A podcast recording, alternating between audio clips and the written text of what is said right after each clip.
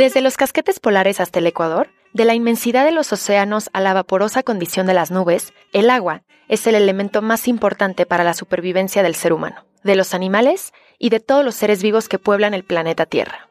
Bienvenidos a un episodio más de Biodegradable. Me llamo Rocío Gómez y el día de hoy tengo el honor de platicar con un invitado al cual admiro muchísimo, lo admiro desde hace muchos años y probablemente sea esta la introducción más larga que haga sobre algún invitado, pero bueno, primero que nada les quiero decir que a partir de este episodio los siguientes tres van a ser relacionados con el agua. El 22 de marzo es el Día Mundial del Agua, entonces digamos que este mes se lo vamos a dedicar al elemento más importante y es uno de los temas que más me apasionan y me gustan muchísimo porque también considero que es uno de los más importantes y más alarmantes y que debemos de prestar muchísima atención a lo que está pasando con el agua porque es un tema realmente preocupante y todos los seres de este planeta lo necesitan, la necesitan. Entonces, bueno, por eso fue que, que decidí comenzar con estos cuatro episodios del agua. Y para inaugurar este, este mes, tengo aquí al ingeniero Miguel Álvarez. Miguel Álvarez Sánchez es ingeniero civil. Para graduarse escribió la tesis Aeropuerto Industrial de Querétaro y años después se construyó el aeropuerto justo en los terrenos de los que él hablaba. Obtuvo la beca Monbusho del Ministerio de Educación japonés para cursar estudios de posgrado en geofísica en la Universidad de Kioto. En sus años de estudio fue testigo de la construcción de un túnel ferroviario bajo el nivel del mar, y fue en ese momento cuando comenzó a realizar su proyecto de presas bajo tierra en México, proyecto que presentó por primera vez hace 30 años en la ciudad de Querétaro.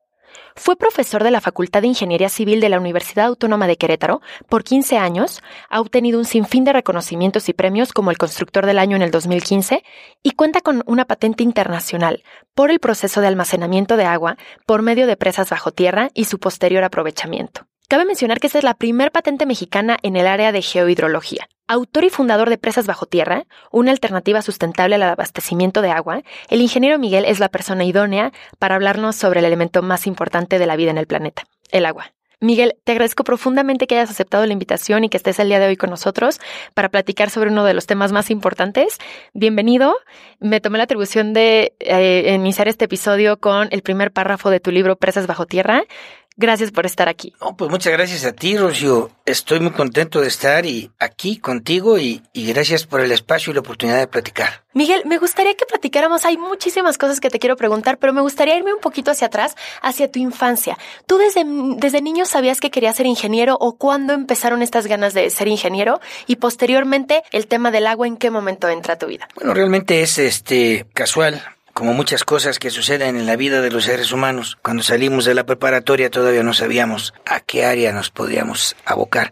De hecho, empecé yo estudiando bioquímica en la Universidad Autónoma de Guadalajara, pero me di cuenta de que no era mi, mi carrera. Posteriormente regreso a Querétaro, estoy en la SCT, obtengo una beca para estudiar la jefatura en, en laboratorista como jefe de grupo, y soy asignado a la carretera México-Morelia. Ahí es en donde me doy cuenta de que la ingeniería civil me gusta mucho.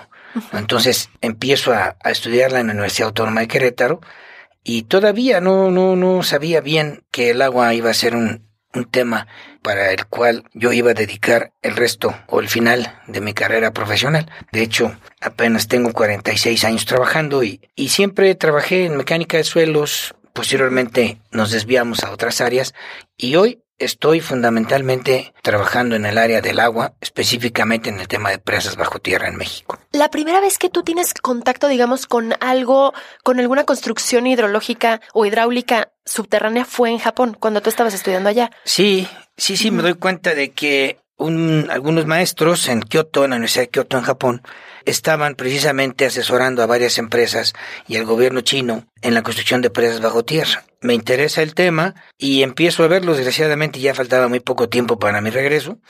Y solo estuve ahí viéndolo cuatro o cinco meses en, en Kioto, pero el interés prevaleció y seguí estudiándolo por mi cuenta aquí en, en México y seguimos avanzando. Siempre fui inquieto, lo presenté el tema de manera formal, porque lo había platicado en muchas mesas, pero formalmente presento la primera idea de presas bajo tierra en el primer Congreso de Ingeniería Civil aquí en Querétaro para el Colegio de Ingenieros Civiles. Esto fue hace 30 años, la primera vez que lo presentas.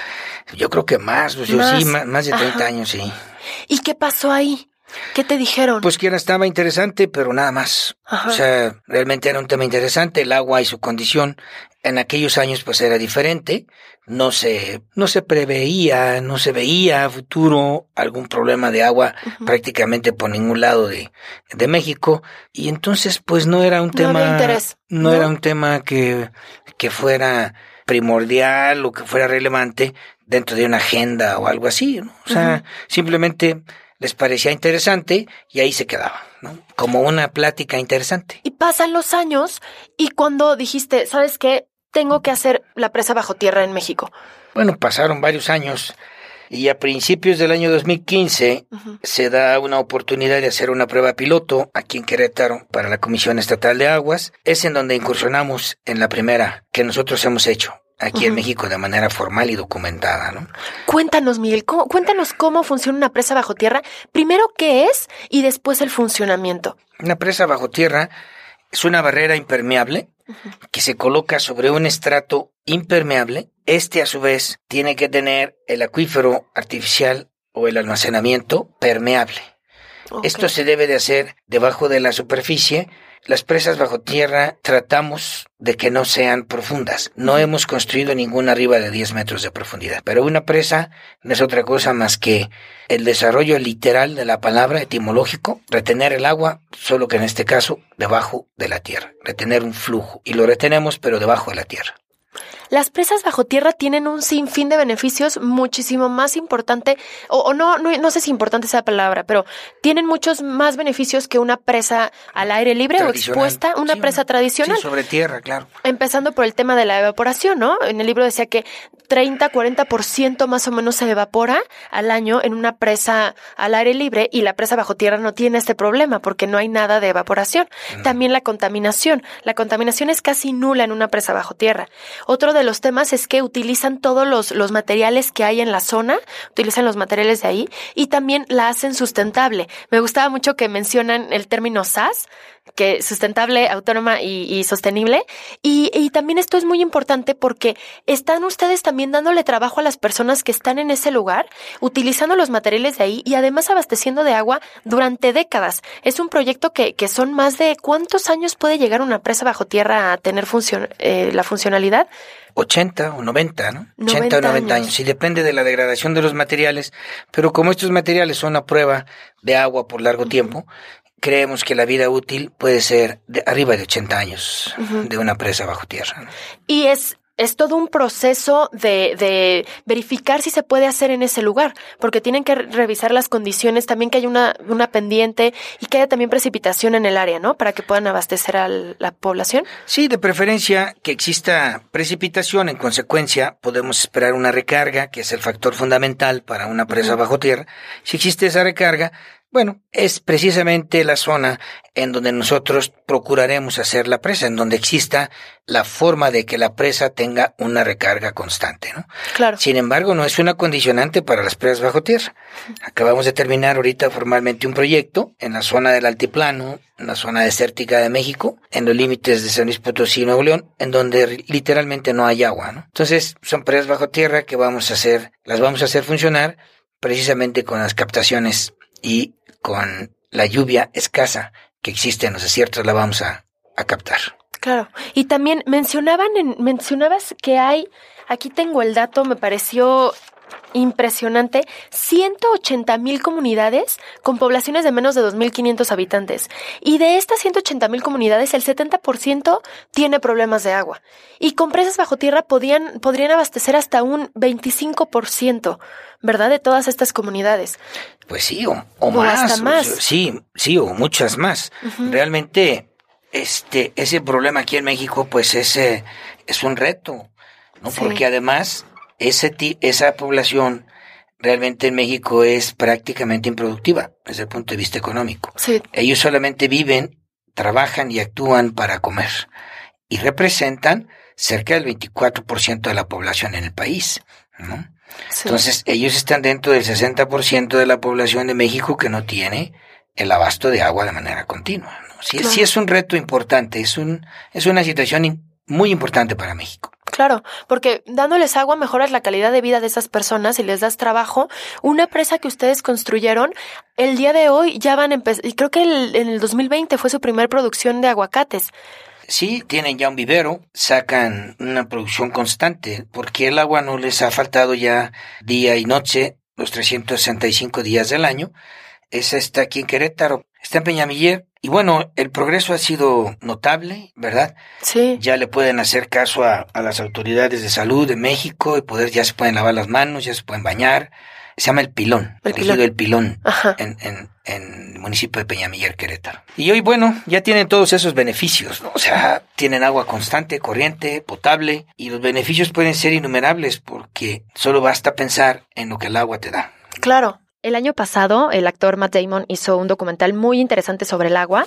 Se llama Agua, un mundo azul y habla de todos los, todos los problemas actualmente que estamos viviendo sobre el agua, ¿no? Hay un montón de información súper interesante de todas las cosas que están haciendo en otros países, llámese en la India, en distintos países de África, también cosas que se están haciendo en España, en Estados Unidos, etcétera. Y también Bill Gates tiene un documental, bueno, una miniserie, el primer capítulo es el que habla completamente del agua. Están contando cómo se han reunido con ingenieros, cómo se han reunido con distintas personas que están preocupadas por el agua, más que nada están utilizando todos sus conocimientos para pues mejorar las condiciones ¿no? En las que viven las, en la que viven las personas y todo, ¿no? El, na, nadie lo sabe mejor que tú. Todo el, el, problema que hay, tanto en México como en Latinoamérica, como en todas las regiones del mundo, por el tema del agua. Si mencionamos África, es, es tristísimo, ¿no? Las condiciones en las que vive la gente y las condiciones deplorables, cómo se mueren todos los días bebés y los niños no llegan ni a los cinco años porque se enferman de diarrea por estar tomando el agua con heces fecales, ¿no? Y en el documental de Matt habla de muchos proyectos que se han hecho a lo largo de, de los últimos años, pero ninguno, Miguel, ninguno de presas bajo tierra. Y se me hace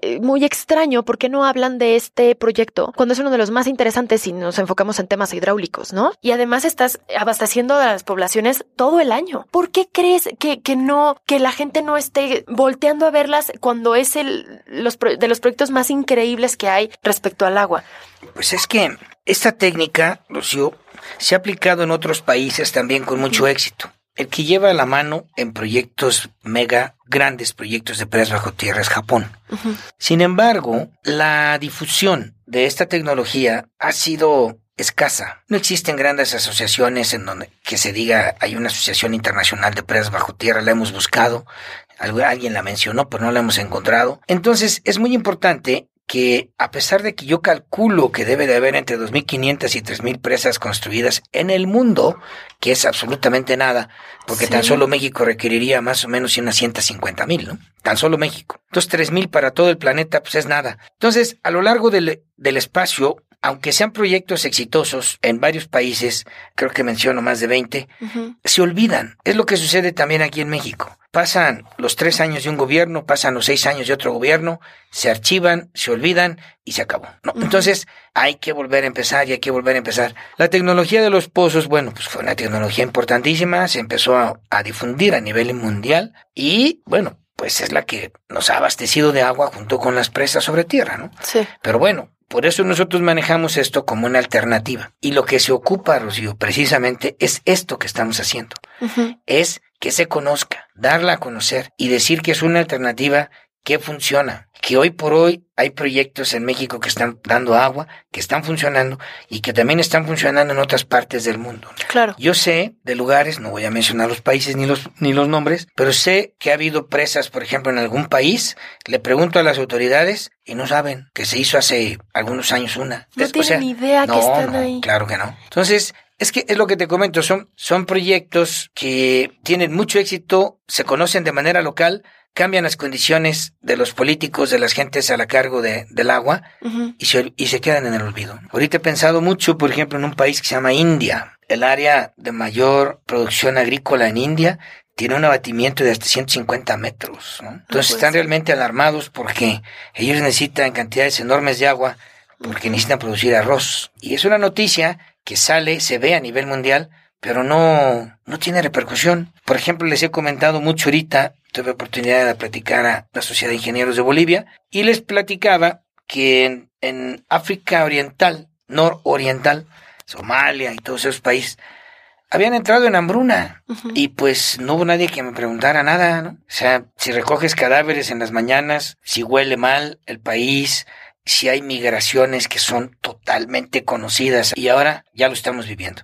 Bueno, es un hecho, así es el mundo, sí es una situación muy, muy complicada, pero sobre todo mi reto, el reto más difícil para mí ha sido darlo a conocer. ¿no? Claro. Que esto se pueda replicar y se pueda tomar como una alternativa, como lo que es, una alternativa de solución al abastecimiento de agua. Claro, sí, lo que dices ahorita de África, hay un reportero que dice que cuando una noticia se escucha un día y después se escucha el otro día y al otro día y al otro día, deja de ser noticia. Dice, cuando empezó la guerra, a lo mejor en Irak o cuando empezó la guerra en Afganistán o cuando fue noticia, a lo mejor el otro día y la siguiente semana. Pero si esa noticia es repetida durante años, deja de ser noticia porque a la gente no le interesa algo que, que está pasando constantemente. Eso es lo que nos está pasando con la situación que está viviendo la gente con el tema del agua. El agua mata más que cualquier enfermedad, que cualquier pandemia y que cualquier otra cosa. Y, y, es muy alarmante que esté pasando ahorita mientras platicamos, estén viviendo estos niños en esas condiciones y que no hagamos nada. Es nuestra gente, ¿no? O sea, no, no puedes voltear la cabeza a decir, ay, bueno, mientras yo tenga agua, pues bueno, si el otro no tiene. Y además, eso está pasando también aquí. Avanzas tantito en el coche, te vas a una comunidad y esa comunidad también está, está viviendo estas condiciones terribles porque sin agua no tienes nada. Estamos hechos de agua, los animales también, el planeta Tierra está hecho de agua, ¿no? Entonces es el tema en el que todos deberíamos estar poniendo la vista, los oídos, todo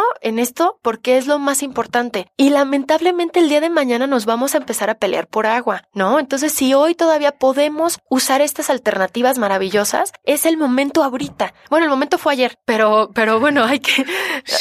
Porque, porque sí es un tema bien, bien, bien delicado. Entonces, esto que, que estás haciendo a mí se me hace la labor más maravillosa. Estás cambiándole la vida totalmente. Estaba viendo todos los videos que tienes en YouTube de, de todas las presas bajo tierra. La gente es diferente. Una vez que tiene una presa bajo tierra en su vida, es totalmente diferente. Sí, ¿no? una vez que tienen el agua, más que nada. Uh -huh. Sí, el agua. Ajá. No importa la manera en la que se le dé, pero una vez que tienen el agua, efectivamente, tienes razón, la vida les cambia, la sonrisa les cambia. Por uh -huh. ejemplo, comunidades en donde los niños se dedicaban exclusivamente a ir y venir por agua. Hoy ya van a la escuela, ya no van por agua. Exacto. Entonces, son cambios que sí son muy importantes en la vida de las personas. ¿no? Uh -huh. Y otras cosas. Por ejemplo, nosotros hemos dejado la infraestructura expuesta. ¿Qué quiero decir con expuesta? A la vista. Los tubos, la forma en la que, la que se trabaja, la forma en la que opera el agua y se reparte.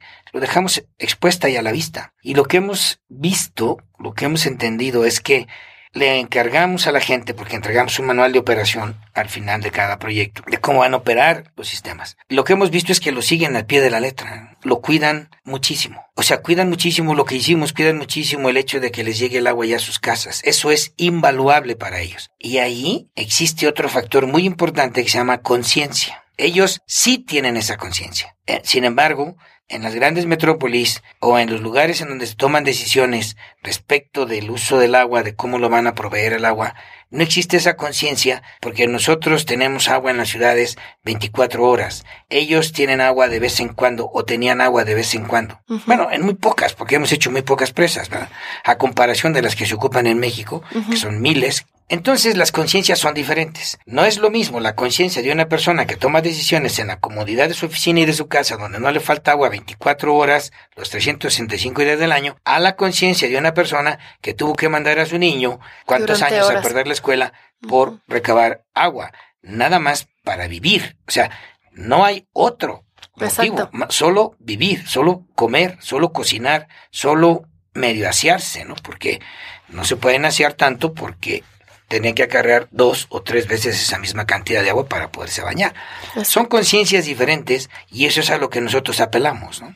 Claro. Entonces, la conciencia para la toma de decisiones es fundamental. Si la conciencia uh -huh. no se tiene en los tomadores de decisiones, pues vamos a seguir con problemas de abasto en muchos lados de México y con problemas de contaminación y con problemas de distribución de agua, que es muy crítico ¿Sí? muy crítico. Y día con día se acrecenta esta, esta necesidad. ¿no? Uh -huh. La contaminación es un tema que mencionaste, un tema muy crítico. Es una, la contaminación está avanzando a pasos agigantados. Muchos estudios de personas muy serias, la ONU, la UNESCO, muchas organizaciones internacionales manejan cifras y estudios formales en donde piensan que en el 2030 puede haber una convergencia de una degradación de la calidad del agua respecto del incremento de la población. Si esa coincidencia se da en el 2030, bueno, pues vamos a entrar en una etapa muy crítica porque la cantidad de agua potable se va a reducir.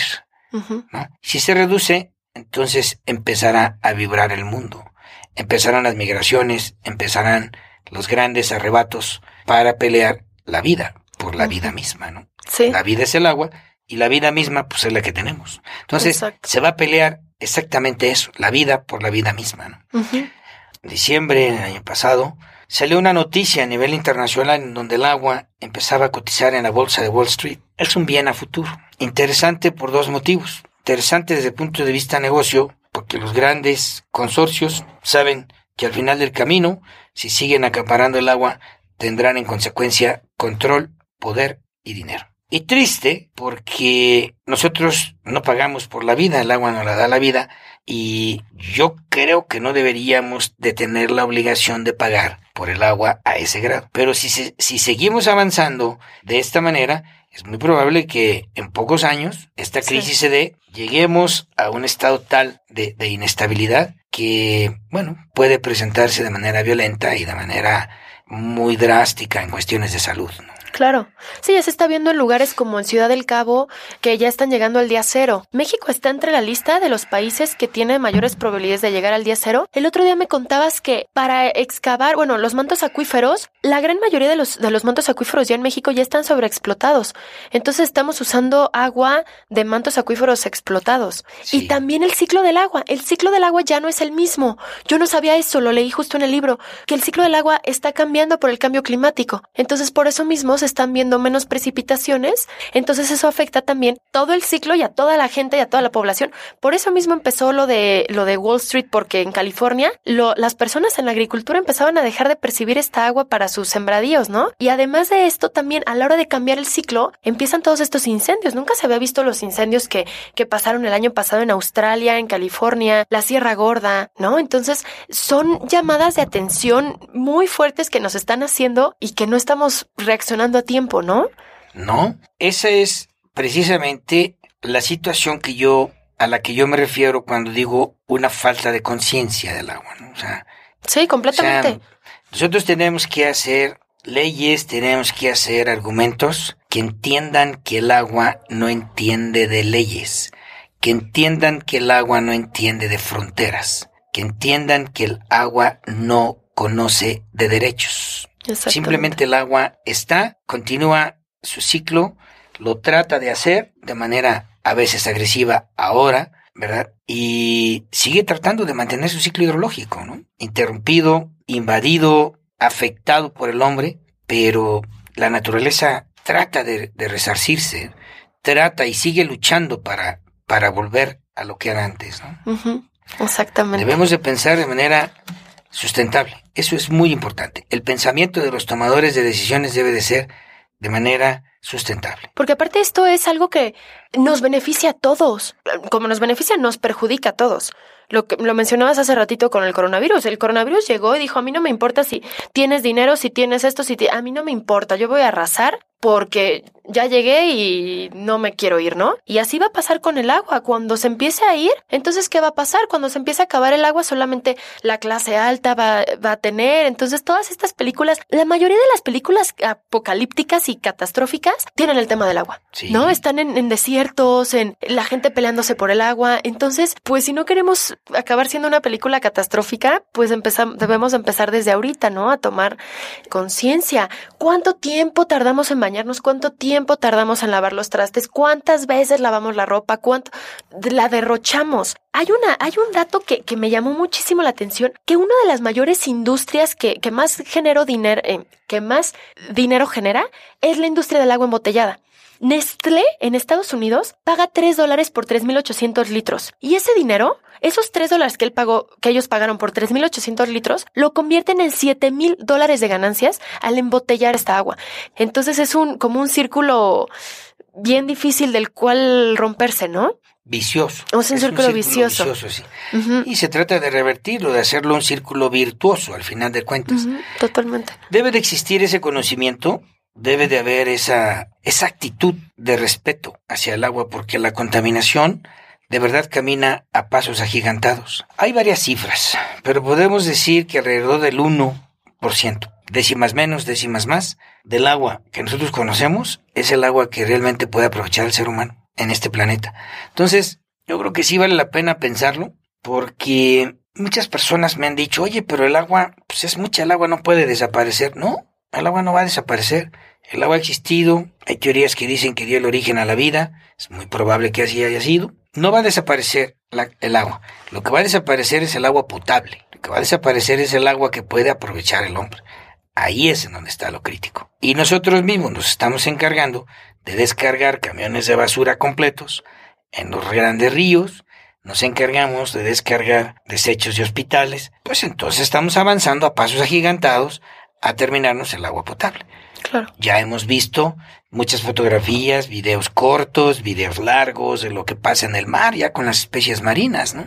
Entonces, bueno, pues estamos cambiando todo esto. Aquí lo importante y quien vale la pena que reflexione son los jóvenes. Ya los que estamos arribita de la tercera o más adelante, pues a lo mejor sí nos tocan cuestiones de vibraciones fuertes, pero a, ustedes como jóvenes creo que pueden vivir etapas un poquito más eh, dinámicas respecto de este tema. Sí, sí, totalmente. Miguel, algo más que me faltó preguntarte, algo que quisieras añadir ahorita con el tema de presas bajo tierra. Bueno, pues este, que las presas bajo tierra considero que de verdad son un elemento que, o un, un sistema que puede ayudar y está ayudando mucho como una alternativa a lo que pronto se empezará a presentar en muchas partes de México, ¿no? Y, y nada más, agradecerte que, que has dedicado este espacio para, para este tema. Obviamente tú lo consideras importante, yo también lo considero importante y por eso estamos aquí dialogando. Sí, sí, sí. Sí, tú eres mi maestro en todo esto. Te voy a hacer 10 preguntitas. Estas no, no son relacionadas con el agua, pero bueno, a lo mejor sí, sí podría ser alguna. ¿Cuál es tu lugar favorito? Bueno, le tuve mucho cariño a Japón por la estancia que tuvimos, por lo aprendido, por lo vivido, y creo que es Kioto. Kioto, Japón. ¿Cuál crees que es el peor defecto del ser humano? La envidia es uno y otro, la avaricia. Eso puede moverte de manera muy mala. ¿La mejor cualidad del ser humano? Pues creo que puede ser su capacidad de amar, su capacidad de querer. ¿Qué te da miedo? Eh, me da miedo que de verdad algún día se llegue al día cero. Respecto de mi vida, ya no hay nada que me dé miedo. A mí también me da mucho miedo. Si pudieras cambiar algo en el mundo, ¿qué sería? La forma de pensar, dar educación a la gente. ¿Persona que admires? Lao Tse, chino. Experiencia que todos deberíamos vivir. Creo que lo que deberíamos de vivir sería vivir en, en armonía. Yo creo que es muy importante que algún día podamos todos vivir armónicamente. Si alguien te financiara un proyecto, ¿qué harías? Construirlo, claro. Nada más con la condición de que yo pudiera, pusiera el lugar, porque es muy importante donde sea de gran beneficio. Claro. ¿Qué le recomendarías a alguien que quiere empezar y no sabe cómo? Que empiece. Sí. que empiece, que lo haga, que siga adelante, no importa, que siempre siga adelante, que siempre dé lo mejor de sí, es muy importante. Película, documental, serie o libro que nos recomiendes. Puede ser respecto al agua o puede ser en, en general. Por el tipo de película y la enseñanza que da, me gustó mucho El pescador de Anthony Quinn. Es una película muy vieja. No, no lo he visto. No, claro que no. pues, yo creo que tú de no nacías cuando ya estaba esa película. Me marcó mucho. Es una película que da enseñanza, mucha reflexión y se llama pescador. El pescador de, y el actor principal es Anthony Quinn. La voy a buscar. Consejo que alguna vez te dieron y cambió tu forma de ver la vida. Da siempre lo mejor de ti. ¿Dónde podemos encontrarte? Podemos buscar presas bajo tierra. Estás, están en YouTube. Sí, estamos en YouTube, estamos en últimamente en Twitter, no estábamos, estamos en Facebook, nuestra página www.presasbajotierra.com. Estamos eh, aquí, en la oficina está aquí en, en Querétaro, el teléfono es 442-120155. Estamos, sí, en todas las, las redes sociales. Este, no estábamos hasta hace poquito, ya estamos en, en Sí, ya los empecé a ver en todas. Ajá. Y, y bueno, La intención es que esto se dé, se dé a conocer y se sepa. ¿no? Yo les quiero recomendar muchísimo el libro de Presas Bajo Tierra. Se me hizo una joya, es una joya. Te das todas las herramientas, explicas todo perfectamente, los materiales que se utilizan, cómo se debe de hacer el, la investigación previa, los aspectos que se deben de considerar. Y aunque es un libro técnico porque hablas de, de, temas muy puntuales, lo pasas muy rápido. Tiene muchas fotos, tiene mucha evidencia de los trabajos anteriores que han hecho. Es el primer libro en México que se escribe con el tema de presas bajo tierra, el primer libro que pueden encontrar sobre esto en español y, y la primer patente que la tengas tú es un honor que la tengas en este tema de, de geohidrología, ¿verdad? Sí. Es, es, increíble. Siempre termino con una frase. Esta frase la vi en el, en el libro de Presas Bajo Tierra, pero también te quiero decir una, una historia que va muy bien con justo con lo que hemos platicado y también toca un poquito de, de Japón.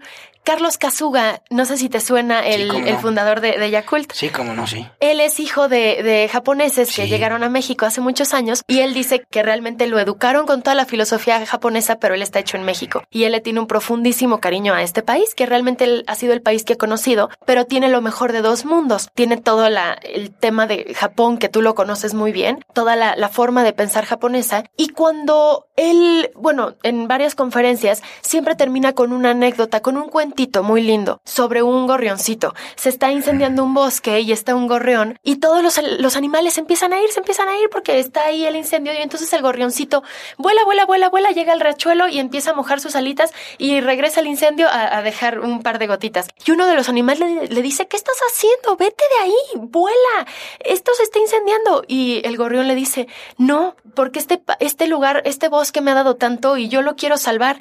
Y sigue y empieza una gotita, dos gotitas y así, ¿no? Y el incendio sigue. Y entonces Dios se apiada, se apiada tanto de este gorrioncito que lanza una tormenta y el incendio termina. Y Carlos Casuga dice que ese incendio es México. Y para mí tú, eres ese gorrión, que aunque estamos en un país que, que, de repente da mucha tristeza y mucho coraje y mucha impotencia y muchas cosas, y tú no te das por vencido y tú sigues luchando por rescatarnos de ese incendio y sigues siendo como ese gorrioncito que sigue volando y llenándose las alitas de agua para, para salvarnos, ¿no? Entonces te agradezco muchísimo, Miguel, la, lo que estás haciendo es maravilloso. Y para terminar, te quiero decir esta frase que está en la última página de tu libro de Presas Bajo Tierra, que dice así. A pesar del daño que ocasiona el agua, debido al cambio climático provocado por el hombre, el agua nunca ha ofendido a nadie. Con eso terminamos, Miguel. Sabes toda mi admiración y respeto y de verdad no me voy a cansar nunca de, seguir hablando de ti, de seguir hablando de presas bajo tierra, porque espero que un día estén todas las comunidades. Es una ambición muy, muy grande, pero espero que algún día todas las comunidades de México puedan tener una presa bajo tierra o una alternativa para que estos niños, en vez de estar acarreando agua, tengan educación y mejoren este país que tanto lo necesita. Te agradezco mucho por haber estado aquí. Contrario, Rocío, a ti, muchas gracias por el tiempo, por el espacio y bueno, como siempre digo, vamos para adelante. Así es, así es, con eso terminamos. Si les gustó, por favor, compártanlo y si creen que a alguien le va a hacer mucho bien escuchar esto, por favor, les pido que le compartan el episodio. Si quieren saber más información sobre los invitados que hemos tenido y que vamos a tener, pueden seguirnos en Instagram como arroba biodegradable podcast. También estamos en Facebook de la misma forma, arroba biodegradable podcast. Y les repito, los siguientes tres episodios van a ser enfocados sobre el agua. Gracias a Oli Mazariegos, gracias a Eve, gracias a todos los que nos están escuchando y echándonos porras. Les agradezco mucho y los espero el siguiente miércoles.